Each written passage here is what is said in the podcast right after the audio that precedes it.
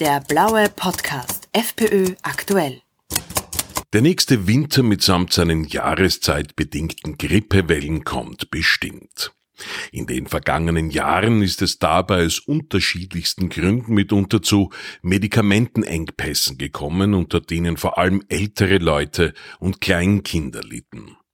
Ich habe in einem Podcast mit dem freiheitlichen Gesundheitssprecher Magister Gerhard Kanjak natürlich auch dieses Thema angesprochen und die dazu relevanten Antworten, so quasi als wichtiges aktuelles Service für Sie, liebe Hörerinnen und Hörer, für diesen blauen Podcast aktuell herausgeschnitten. Auch die Frage, ob wir uns vor einer erneuten Corona-Welle mit all den desaströsen dazugehörenden Maßnahmen einer schwarz-grünen Regierung fürchten müssen, wird von Magister Kanyak beantwortet werden.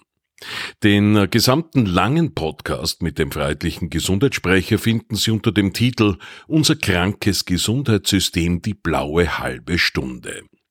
So, jetzt aber zur Frage, was man tun kann, um im kommenden Winter medikamentenmäßig gut gerüstet zu sein. Ja, also man muss auf jeden Fall mal äh, für sich selber abklären, was wirklich äh, existenziell ist bei, äh, bei den vorhandenen Arzneimitteln, die, die mhm. ein Patient einnehmen muss. Ähm, nicht alle Medikamente sind lebensbedrohlich, wenn man sie nicht mehr nimmt. Mhm. Ja.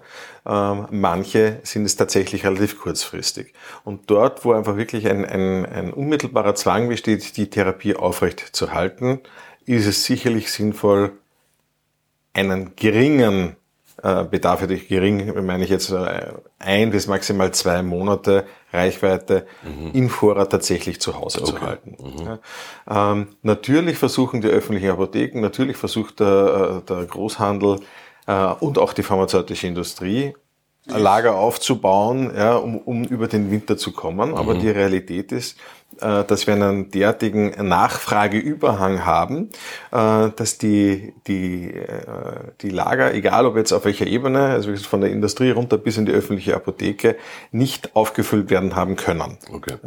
Das heißt, wenn ein unplanmäßiger Mehrbedarf entsteht, ähm, wie das zum Beispiel in, in, der, in einer starken Grippesaison zum Beispiel der Fall sein kann, dass eben Antibiotika und Schmerzmittel stärker nachgefragt werden oder im massiv stärker nachgefragt werden können, dann wird uns auch relativ kurzfristig äh, genau diese Produkte werden uns dann ausgehen wieder. Ähm, bei den klassischen Therapeutikern ist es eher ein allgemeiner mhm. äh, äh Verteilungswettbewerb. Also wenn man jetzt an, an Psychopharmaka zum Beispiel denkt, die sind jetzt nicht so stark saisonal schwankend, ähm, äh, sondern da wird es eher eher so das Thema sein, dass wir einfach generell ähm, noch zu wenig Reservebestände in Österreich haben und das, was kontinuierlich zu uns hereinkommt, auch vom Volumen her nicht ausreicht, um, um, um da Schwankungen abzudecken. Also das kann durchaus auch dort äh, wieder, wieder eng werden, aber befristet. Ja. Okay. Also ich, ich habe da, ich habe schon durchaus die Hoffnung, dass also dort, wo, wo nicht der saisonale Verbrauch, sondern ein kontinuierlicher, grundsätzlich gleichbleibender Verbrauch, wie bei Antidiabetikern ja, zum Beispiel ja. auch, ja, äh, der Fall ist, dass wir dort jetzt keine spontan Verschlechterung bekommen, sondern äh, immer eine therapeutische Alternative haben werden mhm, zur Versorgung. Ähm, dort, wo es richtig eng werden kann, sind dann halt wirklich die Antibiotika, vor allem die Kinderformulierungen. Äh, da ähm, mhm. mache ich mir große Sorgen, wie wir da über den Winter kommen. Äh, wobei, da möchte ich schon noch eine, eine, äh, ähm, einen Hinweis aussprechen an, an die Hörer dieses Podcasts ja. auch. Also da wäre ich auch zurückhaltend mit, mit, mit Eigenbevorratung großartiger. Aha, warum? Ähm, weil wir da eben jetzt schon so knapp sind mit den okay. Mengen, mhm. dass wenn sich jetzt jeder österreichische Haushalt mit Kindern ein, zwei Packungen mehr. Antibiotika okay. auf Reserve zu nach Hause ja, legt, ja. dann haben diejenigen, die es jetzt wirklich jetzt akut benötigen, mhm. Auch nicht mehr genügend. Ich verstehe. Ja? Also damit verschärft man den Mangel natürlich mhm. drastisch. Äh, also das heißt also gerade im Bereich der, der Antibiotika, normalerweise sollte ein Arzt das auch gar nicht präventiv verordnen, mhm. ja, weil das ja wirklich in jedem einzelnen Infektfall abgeklärt werden muss, was überhaupt die richtige Formulierung ist. Ähm, da, da würde ich äh, bitte ersuchen und raten, äh, nicht zu hamstern, äh, damit die, die es wirklich benötigen, auch noch bekommen. Aber wie gesagt, würde bei, bei äh, zum Beispiel Insulin ähm, mhm. was für ein Diabetiker ja, ja wirklich ein, ein äh, lebenswichtiges äh, Medikament sein kann. Ähm, oder bei, bei bestimmten Mitteln gegen, gegen starke Herzarrhythmien und ähnliche Sachen. Ja, ja. Also wenn man da ein, zwei Packungen auf Reserve hat, dann ist das gut. Ja, bei den Antibiotika, wie gesagt, okay. ähm, würde ich, äh, würde ich dazu raten, da bitte nicht zu hamstern. Guter Tipp. Äh, von den äh, eher linkslastigen äh, Zentralisten wieder schon wieder eine neue Covid-19-Angstkulisse aufgebaut. Allen voran natürlich der grüne Gesundheitsminister. Muss man jetzt wieder Angst haben vor einer neuen Covid-19-Pandemie? Nein, also äh, ich habe mir natürlich die aktuellen Entwicklungen ganz genau angesehen und äh, auch diese, diese leichten äh, äh, Mutationen, die jetzt aktuell wieder zirkulieren, die sind vom Erkrankungsbild immer mehr dort, wo das Coronavirus auch vor 2020 war, nämlich mhm. bei einem Erreger einer, einer mehr oder weniger klassischen Erkältung. Äh, schwere Krankheitsverläufe sind bei den aktuellen Varianten sehr selten. Äh, betreffen primär wirklich Personen mit, mit schweren äh, Vorerkrankungen und im hohen mhm. Alter.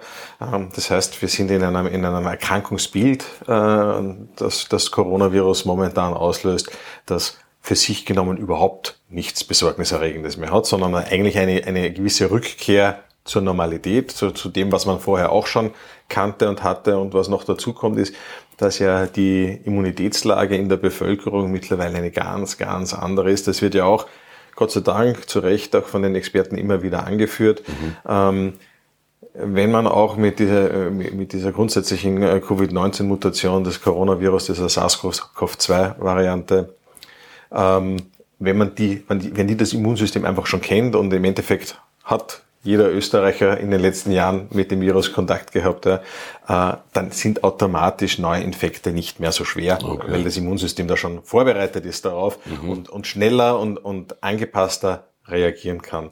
Also die, die Gefahrenlage ist also eine überschaubare. Ähm, aus meiner Sicht heraus äh, ist sicherlich die klassische Influenza wieder ein, ein größeres Thema oder mehr besorgniserregend, als dass das Coronavirus ist.